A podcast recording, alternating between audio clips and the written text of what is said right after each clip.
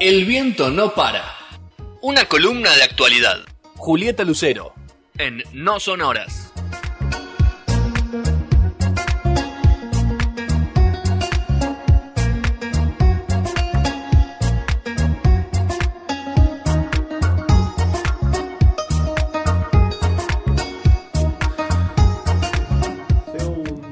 Segundo bloque de No Sonoras acá en Punto Cero Radio hasta las 20 horas. Después viene Toku me voy, la cantera deportiva.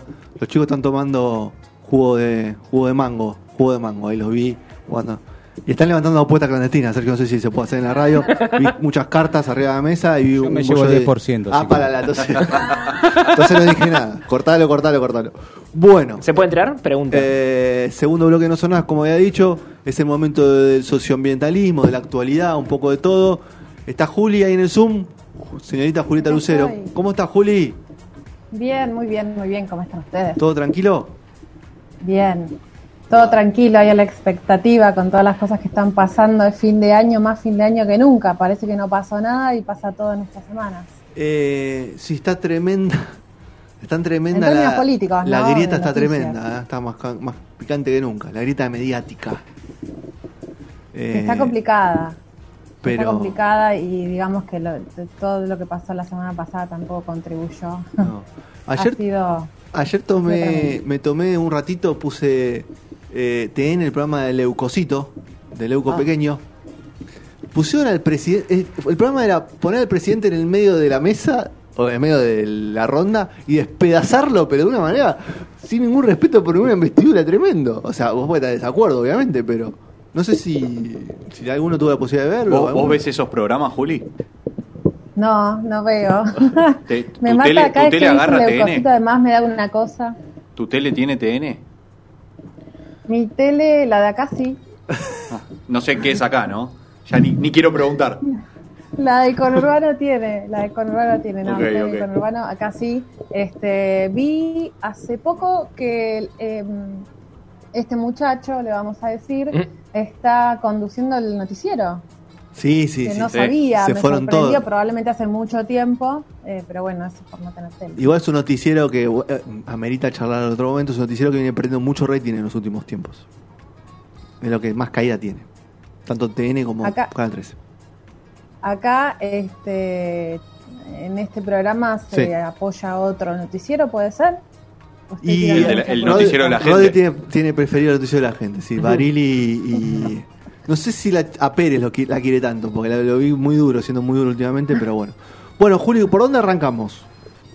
Bueno, eh, por el aborto, Por el por la ley de interrupción voluntaria del embarazo, si les parece que por Sí. ahí es lo que más, este, eh, lo que más noticia trae o, o- o lo que está más en la pantalla en estas horas.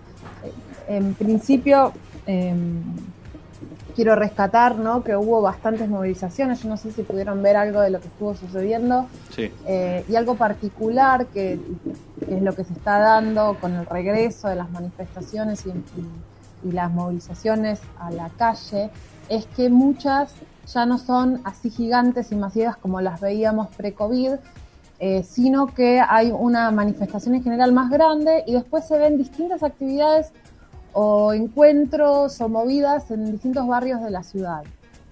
Con lo cual es interesante ¿no? para pensar, para analizar, para ver cómo se está dando eh, la vida en la calle, en el espacio público. Entiendo que es por una cuestión de que no todos se pueden movilizar, eh, el uso del transporte público, las medidas de seguridad, eh, la salud, etcétera, etcétera. Pero bueno, me, me parece, antes de comenzar con la cuestión, con el tema de la IBE, me parece interesante eh, para rescatar. Dicho eso, hoy se encontraron miles de personas frente al Congreso, eh, ahí en Rivadavia, Avenida Rivadavia, entre Callao y Riobamba. ¿Otra vez? Se vieron mensajes en redes sociales de todo tipo, eh, mucho hashtag eh, de, de todo tipo, pero hoy estuvo bastante intenso eh, La profe te cree y niñas y no madres, Sí. que tiene que ver con la presencia por ahí un poquito más fuerte de personal de salud y docente eh, en el marco de la manifestación. Sí. Eh, bueno, la ley, la ley de legalización eh, del aborto, como les decía, trajo estas jornadas en los barrios frente al Congreso. Y mientras se veían las banderas de todos los colores, los gazebos, el altoparlante por donde se podía seguir la sesión, adentro del recinto se estaba discutiendo en comisión, en un plenario de comisiones en realidad, eh, qué se iba a decidir o qué, iban, o qué estaban pensando, charlando eh, tanto los eh, diputados de las comisiones y la diputada de las comisiones como gente a favor y en contra que fue a informar, digamos.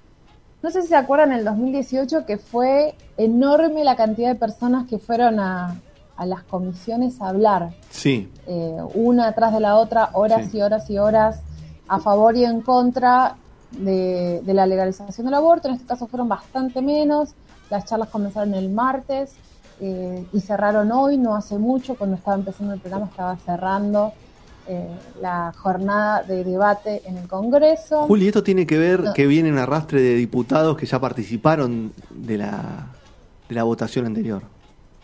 ¿Puede ser eso sí, también? Y también, sí, y también tiene que ver con que em, es un debate que está muy eh, presente en la sociedad, que se dio de forma pública, masiva, muy grande, Mucha gente entró en la discusión en el 2018, con lo cual ya no es necesario quizás reponer tanta información a la hora de tratar el, proyecto de ley. Entiendo.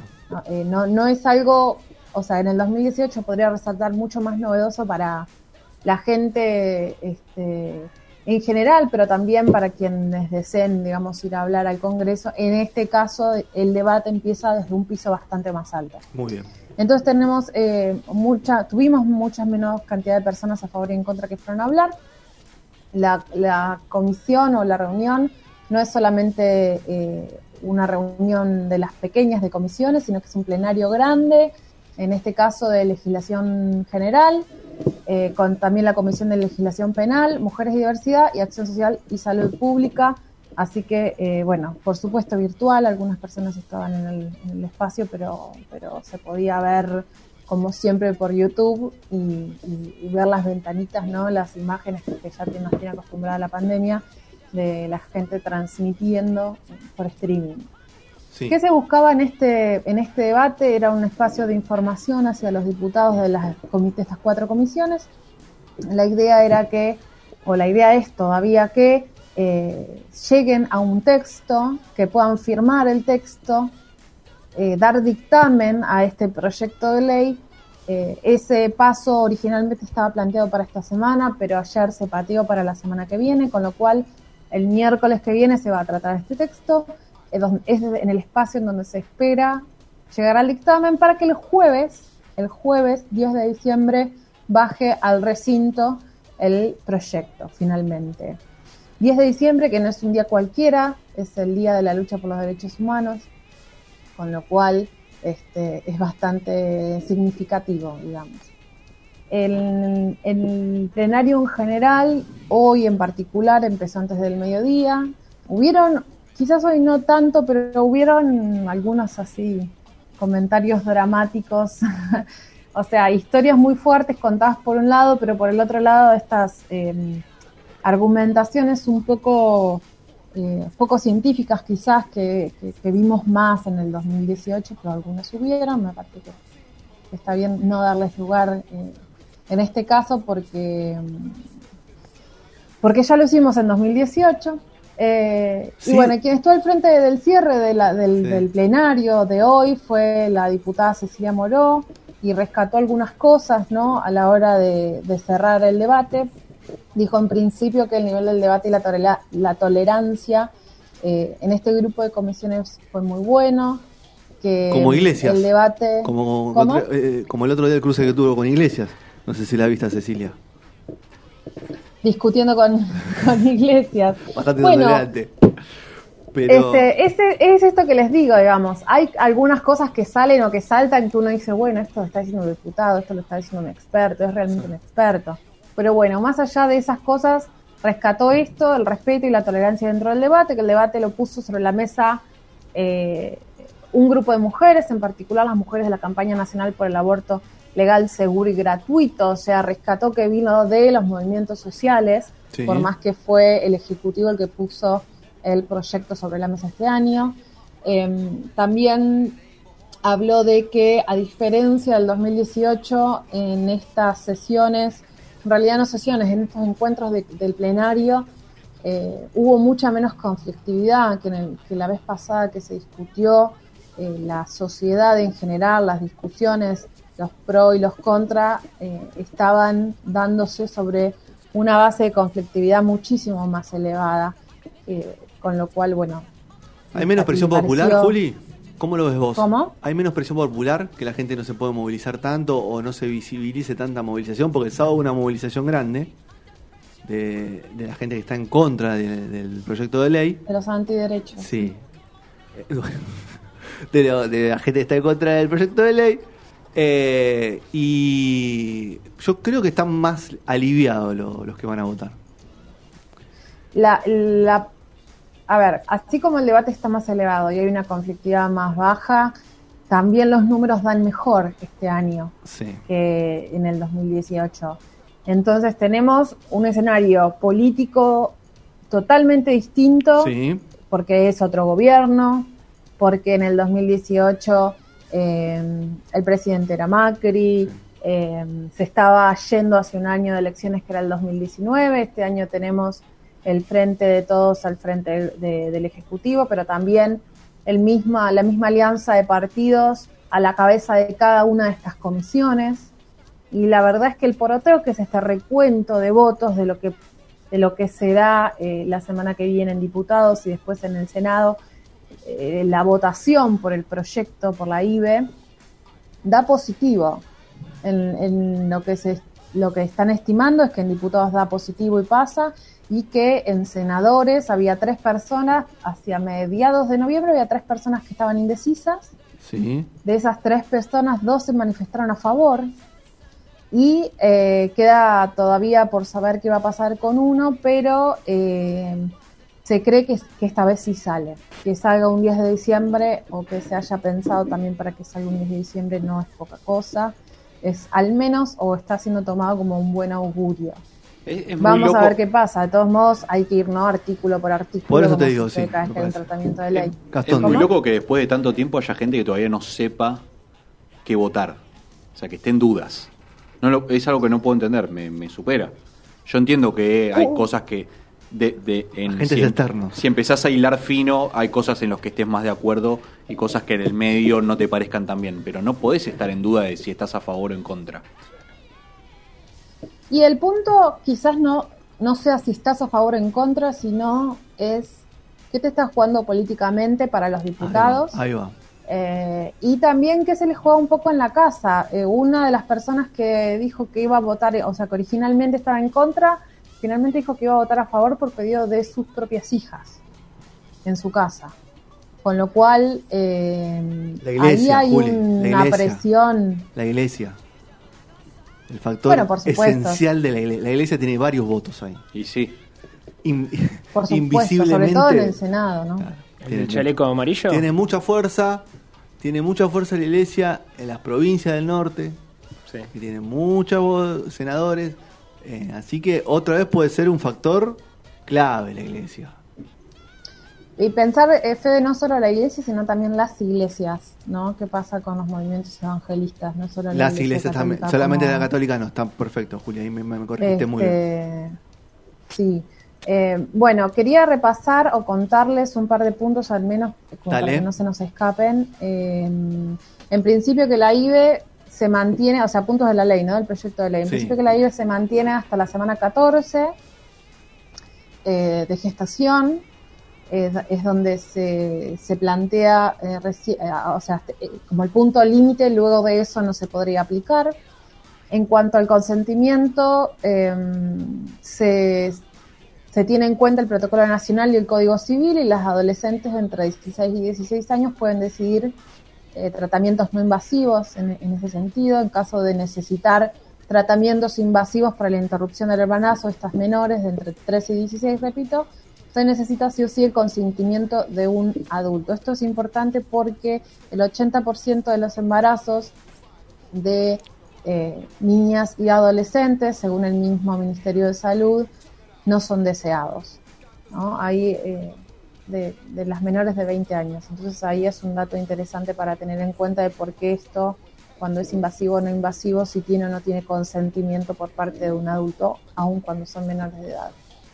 Eh, en cuanto a la objeción de conciencia, que era algo que se había debatido mucho en el 2008 y acá también es, otro, punto de debate, digamos, eh, las personas que están a favor de la IBE lo que están pidiendo es que sea solamente de los individuos, que no sea algo de las instituciones, ¿no? Que, no venga un instituto o un sanatorio o una entidad privada médica y diga en este instituto no se puede hacer un aborto legal. Que había pasado en su momento, habían, habían aparecido un par de sanatorios que dijeron no importa lo que pase, acá no. Sí, sí, eh, ha, sucedido y sucede. Eh, sucede no solamente acá en el norte del país o lugares eh, quizás donde, o en ciudades o en pueblos donde la iglesia tiene un poco más de peso o las distintas iglesias, sino también en la ciudad de Buenos Aires, que uno dice, bueno, qué sé yo, es más abierta en algunos aspectos. El punto es que no necesariamente. Una cosa triste para contarles es que mm, este debate se da en el marco de otra muerte, se conoció hoy otra muerte de una mujer de 40 años que falleció a causa de un aborto escéptico. Eh, el aborto fue el 7 de noviembre pasado, o sea que hace varias semanas que estaba luchando para poder eh, superar su situación y finalmente eh, desde la campaña nacional por el derecho al aborto legal, seguro y gratuito confirmaron que, que murió. Eh, y también lo confirmaron desde el Ministerio de Salud de Córdoba porque sucedió en la ciudad de Jesús María. La mujer tenía 40 años, o sea, no era una niña, no era una adolescente, era madre, esposa y, bueno, otra muerte que hay que lamentar porque todavía no existe una ley. Como les decía, el poroteo viene a favor, eso es algo muy, muy, muy positivo. Eh, no sé, yo eh, no sé ustedes qué piensan sobre esta situación, pero para mí es, eh, sobre todo lo del Senado, eh, mirar la sesión agarrada de la silla. agarradita, agarradita. No, yo repito lo que dije hace un ratito, me parece muy loco que todavía se siga debatiendo sobre algo que ya está claro, digamos, o sea, que cada uno ya debería tener claro para dónde va. Yo entendí lo que vos decís, que se juega políticamente todo, pero tampoco es que te están planteando algo nuevo de lo cual vos recién empezaste a escuchar ahora.